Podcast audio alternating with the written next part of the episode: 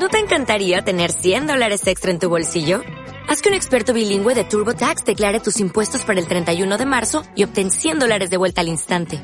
Porque no importa cuáles hayan sido tus logros del año pasado, TurboTax hace que cuenten. Obtén 100 dólares de vuelta y tus impuestos con 100% de precisión. Solo con Intuit TurboTax. Debes declarar para el 31 de marzo. Crédito solo aplicable al costo de la presentación federal con TurboTax Full Service. Oferta sujeta a cambios o cancelación en cualquier momento. Así que gracias por la invitación de compartir la palabra del Señor y me gustaría que si tenéis la Biblia o si no en vuestro móvil, abrid vuestros móviles, podría decir hoy, ¿verdad? Vuestros iPhones en, en el app que tengáis para abrir la, la Biblia en Romanos capítulo 13.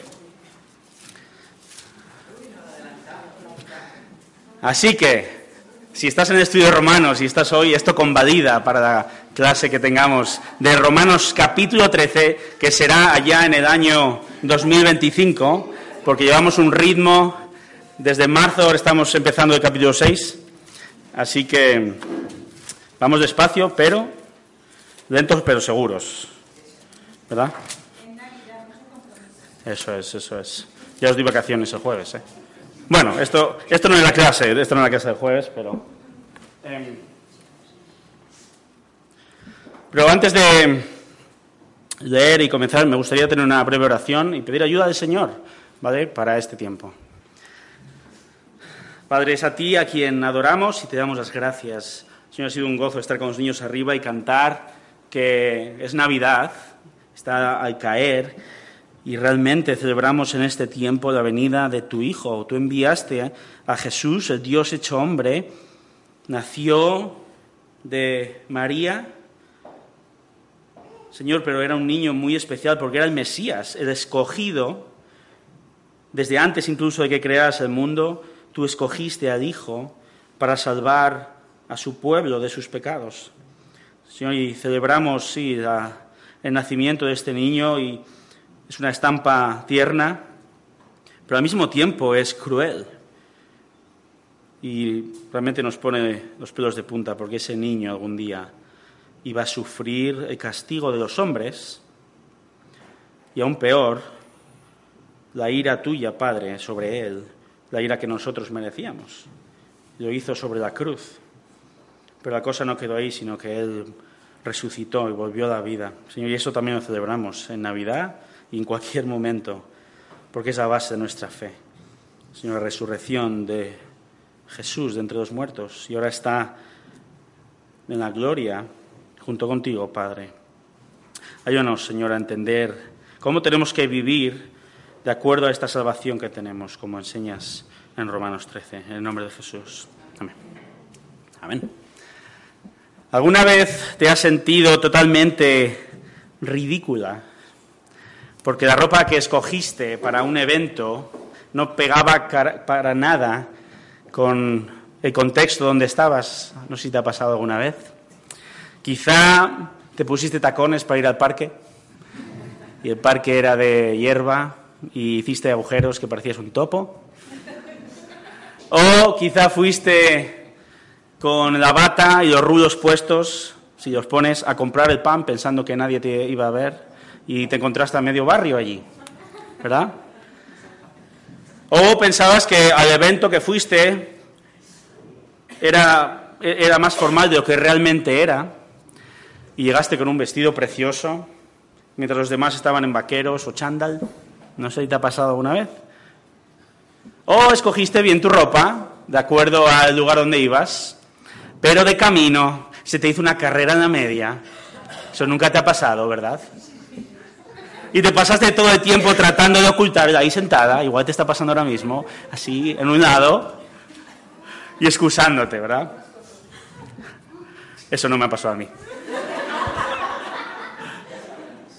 O pensabas que la blusa que te compraste hace tres años en las rebajas te quedaba bien, pero resulta que te queda pequeña. Pero no has tenido tiempo de ponerte otra cosa, ¿verdad? Yo recuerdo el día en que todo iba bien me cambié de ropa, era un día fantástico, me monté en el coche, llegué aquí, me di cuenta de que había venido con zapatos de diferente color. ¿eh? y encima tenía que estar aquí delante de todo el mundo, así que un querido, un querido amigo me dejó sus zapatos, que me quedaban pequeños y todavía me duelen los callos de aquella forma. O el día en que en, mi boda en Toral, allá en Toral que la celebramos, hacía tanto calor que después de la ceremonia y después de la comida, es que hacía un calor, 40 grados por lo menos, pues yo iba muy guapo, muy guapo. Pero decidí, esto fue por decisión propia, me puse pantalones cortos, me puse los calcetines negros para arriba y unas sandalias de piscina. Y eso realmente era ridículo, aunque en este caso yo decidí hacerlo de esta manera.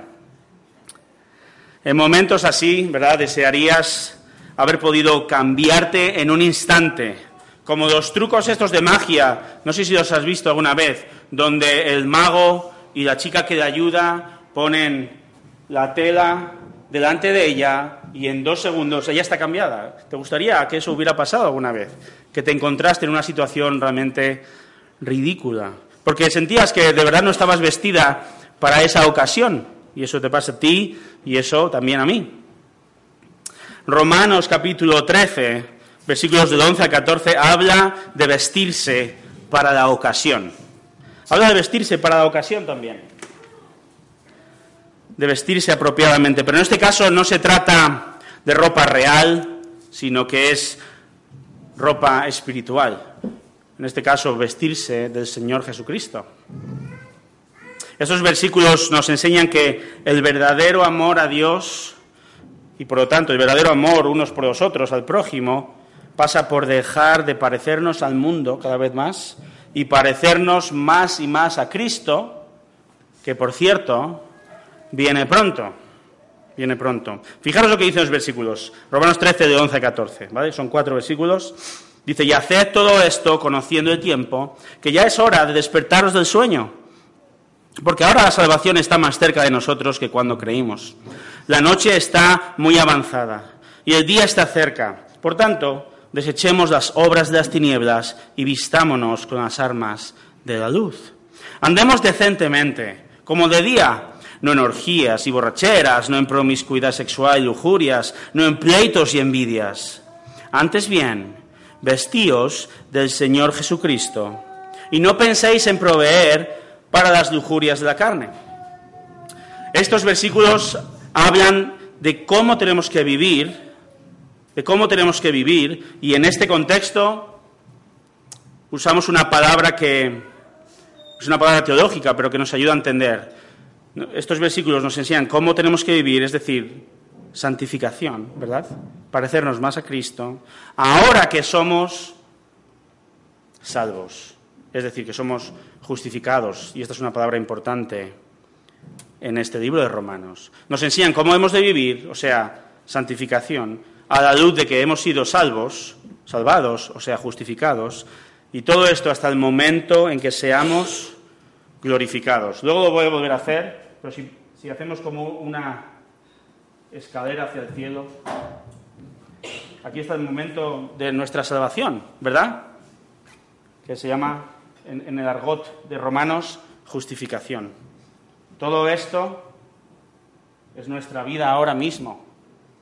Y esto en argot de Romanos es la santificación, ¿verdad? Así estamos ahora, es parecernos más y más a Cristo, hasta que por fin, esto es la gloria, que os sepáis, ¿eh? lleguemos a la glorificación. Va a ser en este contexto, el día cuando vuelva el Señor, o si no ha vuelto antes de que muramos cuando nosotros estemos en su presencia. Y todo este trecho, desde el principio hasta el momento de la muerte, terminará y seremos glorificados y se acabará el esfuerzo y el dolor, pero todavía no hemos llegado allí. ¿Vale? Estamos en este proceso de santificación ahora mismo y es lo que el texto está hablando. Entonces, como dice en estos versículos, hemos, tenemos que despertar de un letargo espiritual y dejar de llevar la ropa que lleva la gente, la ropa que lleva todo el mundo. Hemos de dejar de comportarnos como el resto, hemos de dejar de pecar y tenemos que vestirnos de Cristo, vestirnos de Cristo aquí, en todo este proceso en nuestra vida. Es decir, de vivir más y más como es Él. ¿Por qué? Nosotros nos tenemos que vestir como Cristo, santificación, porque Él nos ha salvado. Es la consecuencia natural de que Él nos haya salvado, que queremos vivir una vida de obediencia a la palabra de Dios, ¿verdad? Pero también porque Él viene pronto. Él viene, y es lo que dicen estos textos.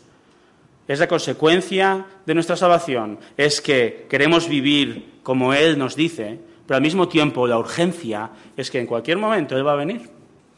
Es que Él va a venir en cualquier momento. Y es lo que dice este texto. Así que el título de este pensamiento, esta predicación de las próximas dos horas y media que voy a estar hablando, es despierta, despierta y vístete de Cristo. Despierta y vístete de Cristo. Ahora, si me permitís, os voy a explicar en cinco minutos en qué consiste la carta de los romanos. Y esto va a ser un desafío tremendo. Pero 16 versículos en cinco, en cinco minutos. Porque tenemos que entender por qué está escribiendo esto Pablo aquí, en el capítulo 13, casi al final si no sabemos qué ha ocurrido antes. Entonces, Hechos 18, Hechos 18 nos dice que la iglesia en Roma estaba formada por gentiles y judíos. Ahora, los judíos estaban en Roma, fueron expulsados de Roma por el edicto del César, ¿vale? Pero cinco años después les permitieron volver a Roma. Pero estos judíos que volvieron a su iglesia, volvieron a una congregación que era habían pasado cinco años. Era mucho más no judía. Era más gentil, es decir, más no judía. Gentil es no judío. Y esto trajo problemas entre ellos. Entonces Pablo escribió a una iglesia que buscaba o que quería que buscara, que buscara la unidad. Y, esta, y escribió esta carta, esta, esta carta magna de teología, Pablo, del Evangelio de Dios que revela la justicia en Cristo. Entonces, la introducción, el, capítulo 1, habla de, yo soy Pablo, hola, me llamo Pablo, queridos hermanos romanos, soy apóstol de, de Dios, predico el Evangelio de Dios, que trata de Cristo. Es un Evangelio que no es nuevo, esto ya viene de todo esto de aquí atrás, del Antiguo Testamento. Y tengo ganas de ir a veros. Quiero ir a veros. Quiero enseñaros, quiero que crezcáis espiritualmente, pero también quiero que la iglesia en Roma me sirva de, campamento base, porque yo quiero ir a España. Pues claro que sí. Él quería venir aquí a España. No sabemos si vino o no. Pero eso es lo que ocurre en los primeros versículos, capítulo 1, del versículo 1 hasta el 16. 17, perdón. Esta es la introducción, la intro. Y a partir del capítulo 1 de 18 a 3.20. Todo esto son malas noticias. ¿Vale? Que podemos resumir de una manera. No hay justo ni un uno. Nadie, no hay nadie que conozca a Dios realmente, seas judío o seas gentil, porque él empieza hablando, fíjate, los gentiles eh, pecan constantemente y los judíos podían decir, ah, es que son los pecadores, nosotros somos los judíos, ¿verdad? Pero Pablo empieza, no, no, pero es que vosotros judíos tenéis más culpa aún porque teníais todo el Antiguo Testamento, los profetas hablaron ahí en vuestro pueblo, el, el mismo Jesús nació entre vosotros, no hay ninguna excusa. Todos hemos pecado, no hay justo ni a un uno, y toda la humanidad, toda la humanidad es culpable, todos sin excepción. Esas son muy malas noticias, ¿verdad? Pero el Evangelio, que son la traducción buenas noticias, ¿verdad? El Evangelio, las buenas noticias de Jesús, es que Él es nuestro representante, Él es nuestro sustituto, Él fue el que murió en la cruz pagando el precio de que no hay justo ni a uno, que tenemos que pagar el precio de nuestro pecado, Cristo vino, nació, vivió una vida perfecta, murió la muerte que nosotros no podíamos morir. Y Él pagó por nuestros pecados. Y por eso Dios nos justificó. Es decir, nos declaró justos. Cristo murió por mí y Dios me declara justo, aunque soy pecador. Pero Él me ve por medio de Hijo. Esto es el capítulo 3. Todo esto, además, por gracia. Gracia, un regalo que no merecemos, ni ellos aquí, los destinatarios de la carta, ni nosotros tampoco. Por gracia, por medio de la fe, una fe que incluso es dada. La salvación es por gracia, no es por obras, no es por nada que podamos hacer. Y eso, de hecho, es lo que dice en el capítulo 4, el ejemplo de Abraham. Abraham era, era una estrella para los judíos, era el padre, era el patriarca. Y, Pablo está diciendo, Abraham fue salvo no por lo que hizo, sino porque Dios le salvó. Abraham creyó en la promesa de que alguien iba a venir en el futuro, que ese nombre lo descubrimos después, ¿verdad? Que se llama Jesús. Pero él creyó en eso que Dios le dijo. Y esa fe le fue contada por justicia. Dios le salvó. Pero esa fe, dice capítulo 4, fue un regalo de Dios para él. La salvación es por gracia. Entonces, recordad que había, había cierta tensión entre los miembros de la Iglesia, judíos y no judíos. Y ahora Pablo está explicando, fijaros, en la salvación tenemos un nuevo estatus ante Dios. Somos parte de una nueva familia y tenemos un nuevo futuro en Cristo. Así que tenemos que buscar esta unidad. Y todo esto, del 1 al 4, es la base de lo que ocurre después. En el capítulo 5, a partir de ahí, habla de que Dios crea una nueva raza humana. ¿Por qué? En Adán, tú y yo judío, gentil, cada persona de este mundo, en Adán, por culpa de Adán, todos somos pecadores y merecemos la muerte. Él es el representante de toda la raza humana, pero en Cristo, otro representante, en Él hay salvación de nuestros pecados y de la muerte. Entonces Jesús es este representante del nuevo hombre y los creyentes estamos representados en su muerte y en su resurrección. Y, y como creyentes, esta nueva humanidad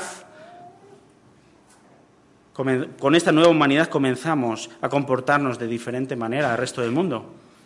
Al resto del mundo que se comporta completamente pecaminosamente y parecernos más a Cristo. Todo esto es el 5 y el capítulo 6, que comienza a hablar de esto que digo, santificación.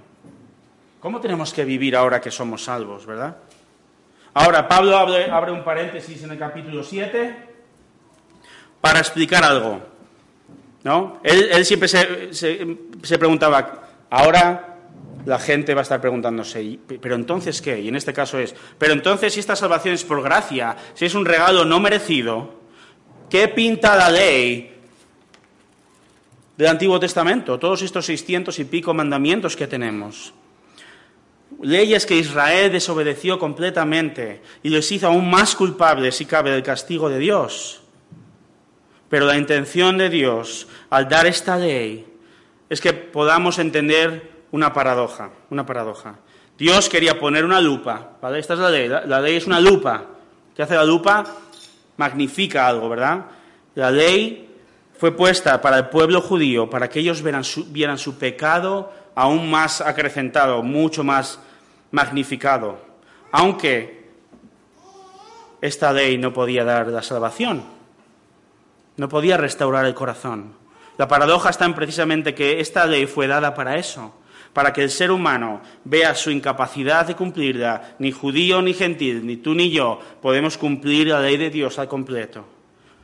Y tenemos que comprender que por eso merecemos la condenación y el castigo ante un Dios santo y perfecto. Pero, capítulo 8, solución. La solución está en Cristo y en el Espíritu Santo. De nuevo, Jesús es el representante de Israel. Él ha pagado la culpa de todo este pecado. Él murió en la cruz. Él sufrió la ira de Dios que tanto judío como, como nosotros, gentiles, merecíamos. Y de esta forma, Jesús se pone delante de nosotros, por así decirlo. El Padre nos mira y no ve nuestro pecado, sino que ve la vida perfecta y el sacrificio perfecto de Jesús y nos declara justos. Eso es el capítulo 8. Él compró nuestra salvación y esto nos va a ayudar realmente a cumplir esa ley que de otra manera no podríamos cumplir. Ahora, los capítulos 9 al 11 responden a otra pregunta que se haría la gente. Entonces, ¿qué pasa? ¿Qué pasa con todas esas promesas que aparecen en el Antiguo Testamento de que Dios va a bendecir a Israel? Si, si han rechazado al Mesías. La contestación está en que no todo israelita étnico de nacimiento es realmente un convertido real, un beneficiario de ese pacto que Dios hizo con ellos, sino que Dios escogió en su soberana voluntad a un grupo dentro de Israel, a un remanente dentro del pueblo judío. Y esto no es injusto por parte de Dios, porque Dios condena a quien rechaza por su propia voluntad y Él salva a quien quiere por gracia. Esto es el capítulo 9. Y no lo hace por obras, no lo hace porque obedezcamos la ley, sino que Cristo, que obedeció completamente, la ley, murió por aquellos que no, ni siquiera le obedecemos. Pero Dios, volviendo a Israel, es fiel a sus promesas y aún tiene salvación preparada para Israel, el cual es el beneficiario original de esta salvación, aunque ellos le rechazaron. Y en el futuro va a salvar a muchos judíos, ese es el 11.26. Hay judíos que están salvos, Pablo dice, eh, yo soy uno de ellos, él sigue salvando y en el futuro va a salvar a más. Y todos esos judíos y gentiles, de nuevo, volviendo a este tema de unidad, formarán parte de un nuevo pueblo, una nueva familia verdadera de Abraham, formado por hombres y mujeres redimidos que se parecen más a Cristo aquí en la tierra, en la santificación, y glorificados por fin en el cielo para el resto de la eternidad. Ahora la carta podría acabar aquí, en el capítulo 11, fin, ¿verdad? Pero no estamos en la gloria todavía, no estamos en el cielo, el Señor no ha venido aún. La iglesia seguía allí y dos mil años después seguimos aquí. Así que del 12 al 16, y este es el final, Pablo explica cómo esta nueva unidad, esta iglesia, ha de vivir en amor, obedeciendo a Cristo, dejando atrás el pecado, como consecuencia de haber sido salvados, justificados. Y todo esto a pesar de esas diferencias que hay entre ellos, judíos y gentiles. Entonces, la pregunta que ellos se hacen, y tú y yo, dos mil años después, nos hacemos es, vale, yo soy parte de esta iglesia también, no de Roma, pero aquí en León.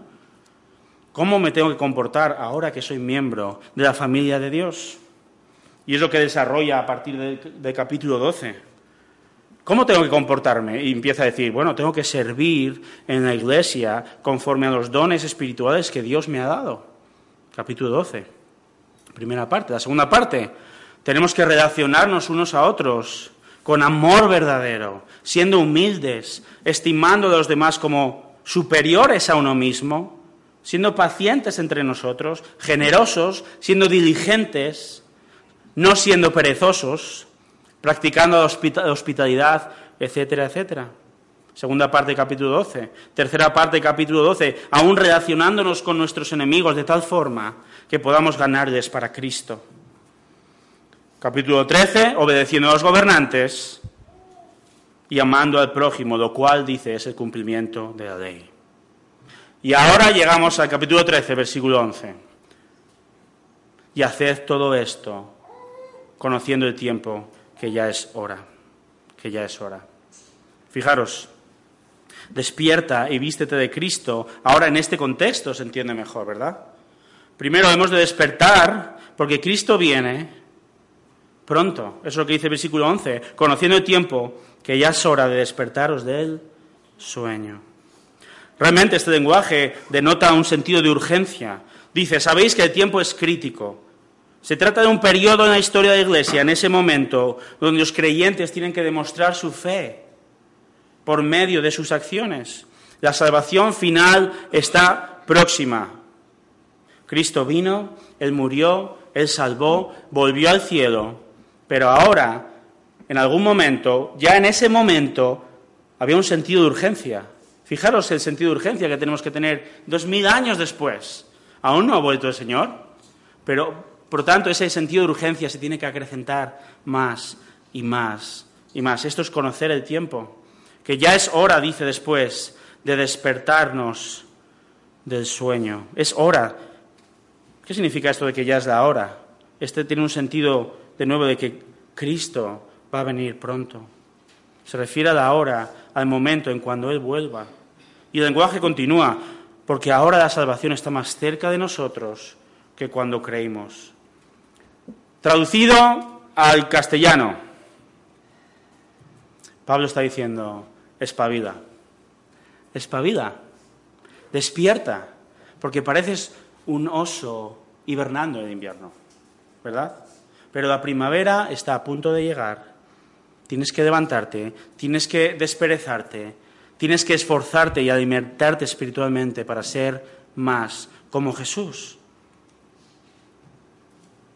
Él está exhortando, animando a los miembros de esta iglesia y a todos nosotros hoy a dejar de lado todos nuestros hábitos pecaminosos y con ayuda del Espíritu avanzar en nuestra santificación, ¿verdad? Avanzar en nuestra santificación. A despertar, hermanas, de la insensibilidad espiritual, a no ser conformados al mundo, a no, ser, a no adaptarnos, a dejar de estar aletargados, igual que un renacuajo se aletarga y, y no continúa con el periodo de metamorfosis, porque esa es, esa es la palabra que utiliza en el capítulo 12, Pablo también. Hemos de ser renovados. La palabra original es hacer una metamorfosis. ¿Por qué? Porque hemos sido salvos. Ahora tenemos que renovar nuestra mente. Hemos de crecer. Nos hemos de parecer más a Cristo. Dice, porque ahora la salvación está más cerca de nosotros que cuando creímos. La salvación se refiere en este, en este contexto al momento final, esa salvación final que llamamos glorificación. No sé hace cuántos años el Señor te salvó. Uno, dos, diez, veinte, cuarenta. El Señor está mucho más cerca y la salvación, tu glorificación está mucho más cerca desde ese momento, ¿verdad? ¿Sí o no? En el tiempo. Es lo mismo que está diciendo aquí. La culminación de nuestra salvación está ahora más cerca de nosotros que cuando estaba en el momento en que el Señor nos salvó. El momento cuando el Señor vuelva o estemos delante de su presencia está ahí, a la vuelta de la esquina. Eso es lo que dice. Cuando seremos glorificados, seremos salvos. hay muchos textos en el Nuevo Testamento que nos animan a vivir una vida piadosa, santa, de obediencia, a la luz de que Cristo vuelve. Si estás apuntando, solo os lo voy a decir para no eh, entreteneros. Pero Filipenses 4.5 habla así. Cristo viene, el fin viene, obedece. Primera de Pedro 4.7. Segunda de Pedro 3.11 también. Llega al versículo 12 aquí en Romanos y continúa con este mismo lenguaje. La noche está muy avanzada y el día está cerca. ¿Qué significa esto? Ahora dice, ahora está imperando el pecado. Es de noche, pero viene un contraste. Si te levantas por la mañana, son las 7.45 hoy en día, ¿verdad? Y todavía está oscuro. Pero a partir de las 8 menos cuarto, 8 menos 10, empieza a clarear. ¿Esto es lo que significa? Estamos en un momento donde ahí, a la vuelta de la esquina, el sol está a punto de salir. Vivimos en un mundo de pecado constante, pero la luz viene, la luz va a imperar, el Señor está por venir y Él viene a recompensar a sus hijos, pero también viene a juzgar a quien no quiere saber nada de Él. Despierta y vístete de Cristo, porque Él viene pronto. Ahora puedes decir, vale, me tengo que despertar, desperezar, el Señor viene, no entiendo, pero ¿cómo me visto para la ocasión? ¿Qué me pongo? Espiritualmente hablando, ¿verdad? La respuesta es, despójate, quítate la ropa de pecado. Dice el versículo 12, por tanto, desechemos las obras de las tinieblas, debido a que la hora cuando el Señor viene está a punto de caer. porque Él viene ya, despójate del pecado, despójate de las obras de las, tinieblas, de las tinieblas. El llamado de Pablo a esta iglesia en Roma es que actúe, a que deje de comportarse de la misma manera que los demás.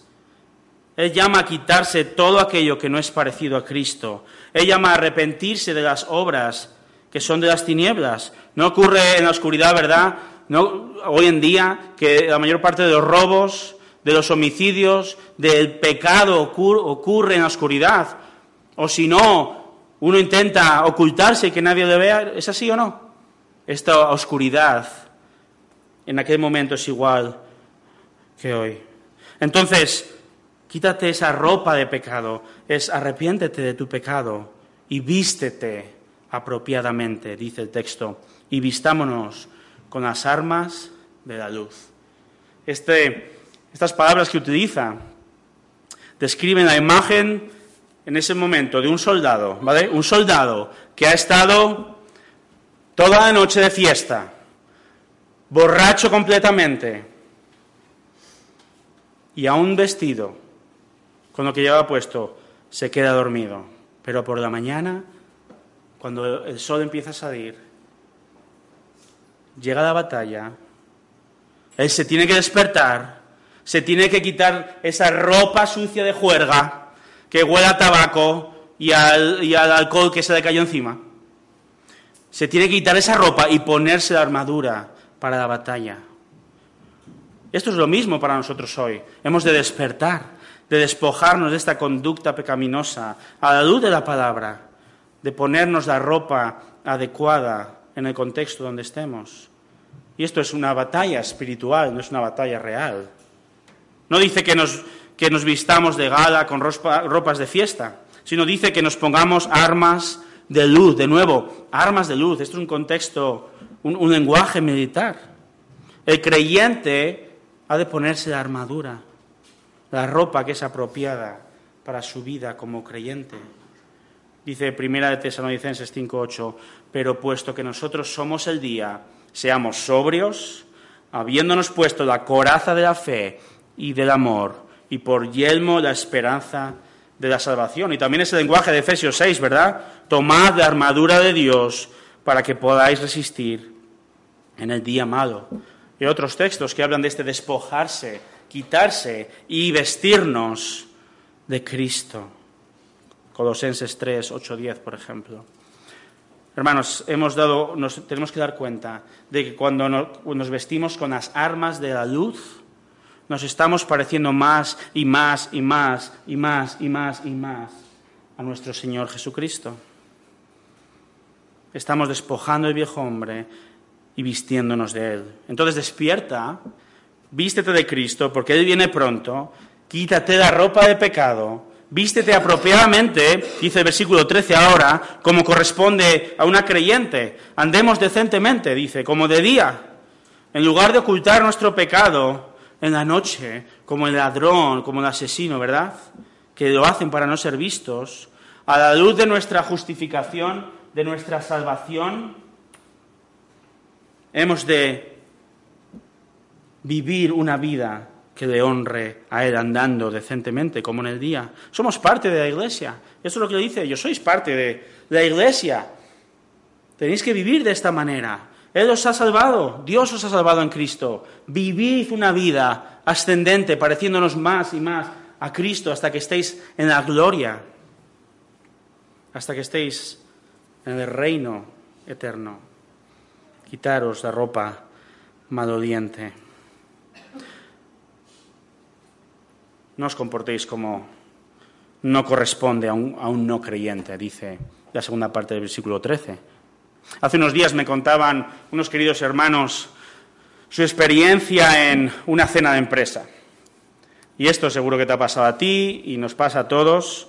Y cómo realmente, eh, conforme las horas pasaban y el alcohol fluía, todo eso se desmadraba en esa cena de empresa. Y realmente me contaban, eh, no sorprendidos porque hemos salido de ese contexto, ¿verdad? Muchos de nosotros, pero sí apenados de cómo se comporta el mundo y cómo estas personas decían, nosotros nos llegó a puntos que nos tuvimos que ir, porque nos, incluso nos atacaban, porque ni bebíamos, ni bailábamos, que no está mal bailar, ¿vale? ni, pero no estábamos participando en obras pecaminosas que estaban haciendo. Porque sabemos qué ocurre en esos lugares, ¿verdad? Pero esto es lo normal del mundo. Y quizá el Señor probablemente te rescató de un, de un ambiente así. Y aquellos que crecimos en un hogar decente y cristiano, gracias a Dios, pero es lo mismo. El Señor nos rescató de una vida de pecado. No importa el contexto. ¿Verdad? Lo dice Romanos al principio. No importa si eres gentil o eres judío, si eres súper religioso o no, si haces muchas cosas buenas o no. Todos merecemos el castigo, que es lo normal en el mundo. Y aquí hay unas pocas palabras, pero que sabemos que hay mucho más en otros textos. Habla de orgías, de juergas, ¿verdad? Traducido, los botellones de la época. Juegas nocturnas, desenfrenadas. De borracheras, enfatiza lo, anterior. Ambas y estas orgías y borracheras em, están asociadas con pecados sexuales, que es lo que viene ahora. No en promiscuidad sexual, así no es como tenemos que andar, está diciendo Pablo. Al igual que en español esta palabra significa llevarse a alguien a la cama.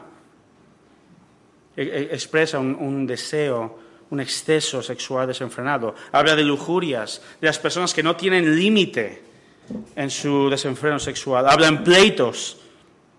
Ah, esto ya está más cercano quizá. Habla de esas personas que están determinadas en pelear, en querer hacer las cosas a su manera, con rivalidad y con discordia. Habla de envidias, literalmente son celos. Este denota un sentimiento muy particular, un fuerte resentimiento y celos contra alguien. Hasta el punto en que en otra carta, en 2 Corintios, estos pleitos y envidias fueron em, la base de, de divisiones en esa iglesia. Somos llamados, hermanas, a vestirnos con armas de la luz para combatir esto y no andar así. Finalmente dice el versículo 14, antes bien, vestíos del Señor Jesucristo y no penséis en proveer para las lujurias de la carne. El contraste es tremendo. Por el contrario, la gente hace esto, nosotros, que hemos sido salvos, porque hemos escuchado el Evangelio y Dios nos salvó, no nos echemos a dormir en los laureles, sino que pongamos en práctica lo que la palabra dice, porque hemos sido vestidos o revestidos de Cristo. Quizá puede ser, este lenguaje es, quizá es un poco extraño ¿no? para nosotros, pero esta gente entendía perfectamente. Vestirse de una persona para ellos significaba imitar su ejemplo, reproducir su espíritu, ser como esa persona. Si tú ves a mi hijo Matías disfrazado de karateca, que tiene un disfraz de karateca, ya no es Matías ahora es Bruce Lee. Si ves a Eric disfrazado de la tortuga ninja, ahora es Rafaelo, ya no es Eric. ¿Verdad? Si ves a Oliver con la capa roja, tengo a Superman ahí delante. Oliver desapareció. Esto es lo mismo que está expresando este texto. Ellos, los, los, niños se visten, se ponen su disfraz y ya no son ellos, son esta otra persona. Nosotros nos vestimos del Señor Jesús. Crecemos más y más y más hasta que, como dice Gálatas 4, 19, hasta que Cristo sea formado en vosotros. Ahora, ahora, cuidado, cuidado. Cuando abandonamos un pecado, ¿verdad? Dejamos un hueco ahí en el corazón. Cuidado de no rellenar ese hueco con otro pecado, sino rellenarlo de Cristo reinado de Cristo y lo que Él enseña. Fijaros lo que dice un famoso predicador del siglo XIX en un, en un mensaje que me encanta. Se titula el, poder expulsivo de expulsar de un nuevo afecto. Dice así, un niño deja de ser esclavo de su apetito. ¿Cómo? Porque, un gusto, porque otro gusto lo ha subordinado. El joven deja de idolatrar el placer sensual. ¿Por qué? porque el ídolo de la prosperidad ha tomado, ha tomado ascendencia.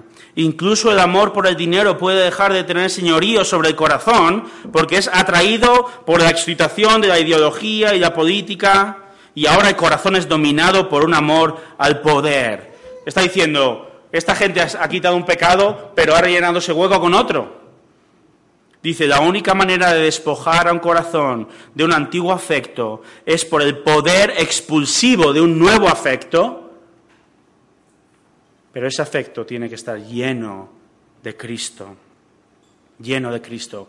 Tengo un cuadro de 80 cambios que tienen que ocurrir o que pueden ocurrir en nosotros. No os voy a leer ni nada. Es una lista de cómo podemos quitar un pecado en nuestra vida y no llenarla con otro pecado. ¿Cómo podemos quitar el orgullo en nuestra vida y llenarlo de humildad? ¿Cómo podemos quitar el, pecado de la crítica en nuestro corazón y, rellenarlo con un espíritu de ánimo a los demás, en lugar de rellenarlo con otro pecado? ¿Cómo podemos vestirnos de Cristo? ¿Cómo, podemos vivir como Él? ¿Cómo podemos tener su mente y que esto nos proteja? Es increíble cómo el Señor nos cambia, ¿verdad? Yo, nosotros nos fuimos a, vivir fuera. Cuando volvimos, yo he visto cómo el Señor os ha cambiado. He visto cómo algunas de vosotras habéis cambiado de una manera radical en vuestra vida porque os habéis vestido de Cristo, porque habéis llenado esos huecos, habéis pedido perdón por vuestro pecado y el Señor ha rellenado ese hueco en vuestro corazón. Y es verdad, y es un gozo verlo. Y espero que eso ocurra en mi vida también. Por eso dice, vestíos del Señor Jesucristo y por último, no penséis en proveer de las lujurias de la carne. Esto es el cuento de la cigarra y la hormiga, pero al revés. ¿Qué ocurre? La, la cigarra y la hormiga, la hormiga está trabajando en verano mientras la cigarra no hace nada, llega el invierno, pero esto es al revés. Dice, no proveáis para las lujurias de la carne. Nuestro corazón, nuestra mente y nuestras emociones aún están influenciados por nuestra carne, por los efectos del pecado. ¿Qué tenemos que hacer? No hagamos como la hormiga en este caso, no aprovisionemos para el próximo pecado, no llenemos nuestra mente de ira, de crítica, de dejar que nuestro corazón se ensucie más y más, sino matemos de hambre ese pecado. Vístete de Cristo y mata de hambre el pecado. No planees como ahora estás planeando la comida de Navidad. No planees el siguiente pecado. Eso que tiene que ver con la oscuridad. ¿Cómo podemos hacer eso? De nuevo, Gálatas 5, que ya llegaréis ahí, ¿verdad? ¿Cómo podemos hacer eso? Andando en el Espíritu. Dice, así no cumpliremos el deseo de la carne. Para concluir, piensa en tu corazón. Piensa en tu corazón ahora. ¿De qué tienes que despojarte? ¿Qué pecado o qué pecados hay en tu vida que tienes que matar de hambre? Que tienes que dejar de aprovisionar no dejas que, no dejes que tu mente se llene de amargura, de celos o de mentiras, o de impaciencia o de ira. Llénalo de Cristo, de su palabra, de andar en el Espíritu. Ahora, puedes ser una buena persona, pero nada de esto a partir del capítulo 12 al 16 de vivir la vida cristiana pareciéndonos más a Cristo, esto no va a ser posible si no tienes a Cristo en tu corazón realmente. Si no has pedido perdón al Señor por tus pecados, te has arrepentido. Puedes esforzarte, ser una persona moral, como dice al principio Romanos. Los judíos eran la gente más moral del mundo, ayudaban a todas las abuelitas a cruzar la calle. Pero no eran salvos, porque no hay justo ni a uno. Solo el Padre te puede salvar, te puede justificar declarar justo por medio de arrepentimiento de tus pecados. Y entonces ahí sí empieza esta escalera hacia el cielo. Y esto es un esfuerzo, ¿sabéis? Esto es un esfuerzo diario, ¿sí? La respuesta es sí.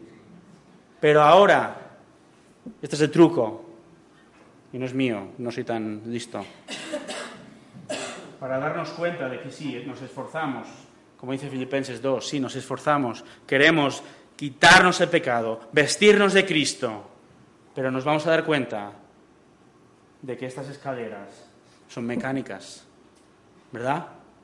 Es el Señor el que está ayudándonos en este proceso de santificación. Y nos caemos unas cuantas escalones, ¿verdad? Pecamos, pero las escaleras son mecánicas. Al que es salvo, las escaleras son mecánicas. El Señor Yo sé que es un ejemplo un poco tonto, pero entendemos, ¿verdad? El Señor nos ayuda en este proceso de santificación. Nosotros nos esforzamos, pero el que está por detrás empujando y poniendo ese deseo en nosotros, como dice Filipenses 2, es el Señor Jesús. Es el querer como el hacer. Comenzamos hablando de malas elecciones de vestuario, ¿verdad? De malas elecciones de ropa que quizá hemos usado y quizá te haya sentido ridícula en muchos contextos. Ahora piensa, ¿cómo te sentirías cuando el Señor venga, si el Señor viene antes de que nos lleve con Él, ¿verdad? Que muramos. ¿Cómo te sentirías si el Señor volviera en este instante? ¿Con qué ropa espiritual te va a encontrar? Su amor y su gracia y su misericordia infinitas deben de movernos a vivir una vida de santidad, pero no a, a letargarnos y por ello permanecer pasivos sin cambiar. Es lo que dice antes en Romanos. Ah, bueno, como es salvación por gracia, pues pecaremos. Total, no. Dice, lo que está diciendo Pablo es que porque somos salvos, esto va a ocurrir. Esto va a ocurrir. ¿Cómo, cómo te va a encontrar el Señor si Él viene en cualquier momento? Recordad, si era urgente aquí, fijaros qué urgente es esto, dos mil años después. Y si Él no viene antes y vas ante Él, que Él nos, recompense, como dice, de acuerdo a nuestras obras, después de haber sido salvos, ¿verdad? Porque va a haber recompensa. Entonces su venida ha de motivarnos a vivir una vida urgente de santidad, a quitarnos la ropa de pecado, a vestirnos del Señor Jesús, para estar, para no hacer el ridículo, ¿verdad? Y estar vestidos con las armas de la luz que nos van a ayudar a dejar de pecar. Esto es la santificación. Así que despierta, vístete de Cristo, porque Él viene pronto. Quítate la ropa de pecado, vístete apropiadamente como corresponde a una, una, hija de Dios, no como corresponde a un no creyente. Vístete de Cristo y mata de hambre el pecado. Ese es el ánimo desde la palabra en Romanos capítulo 13. Vamos a orar. Oh Señor, gracias, porque es verdad que la vida es, es difícil. Luchamos con nuestras propias pasiones y deseos que van en contra de ti. Señor, para darnos cuenta, aun cuando hay veces, como decía Pablo, yo soy el peor de los pecadores, pero que tú en tu misericordia, sin nosotros merecerlo, sin nada que hayamos hecho, sin obras, por tu gracia, por medio de la fe, tú nos salvaste, nos vestiste con la ropa de Cristo, con su justicia, y ahora queremos andar hacia arriba, pareciéndonos más y más a ti y abandonando nuestro pecado. Señor, esto es una realidad, pero gracias porque tenemos la iglesia que nos ayuda unos a otros y sobre todo tú, Señor, en el poder de tu Espíritu, nos ayudes a caminar una vida, a andar una vida que te honre. Señor, solo esto es posible para aquellos que tú has salvado y oro, Señor, que traigas arrepentimiento al corazón. Y si hay alguien aquí, Señor, que realmente no ha rendido su vida a los pies de la cruz, Señor, que tú traigas salvación, que quites el velo que cubre los ojos, como hiciste en nosotros, Señor. No somos mejores que los demás. Hemos sido todos salvos por gracia. Ayúdanos, Señor, en nombre de Jesús. Amén.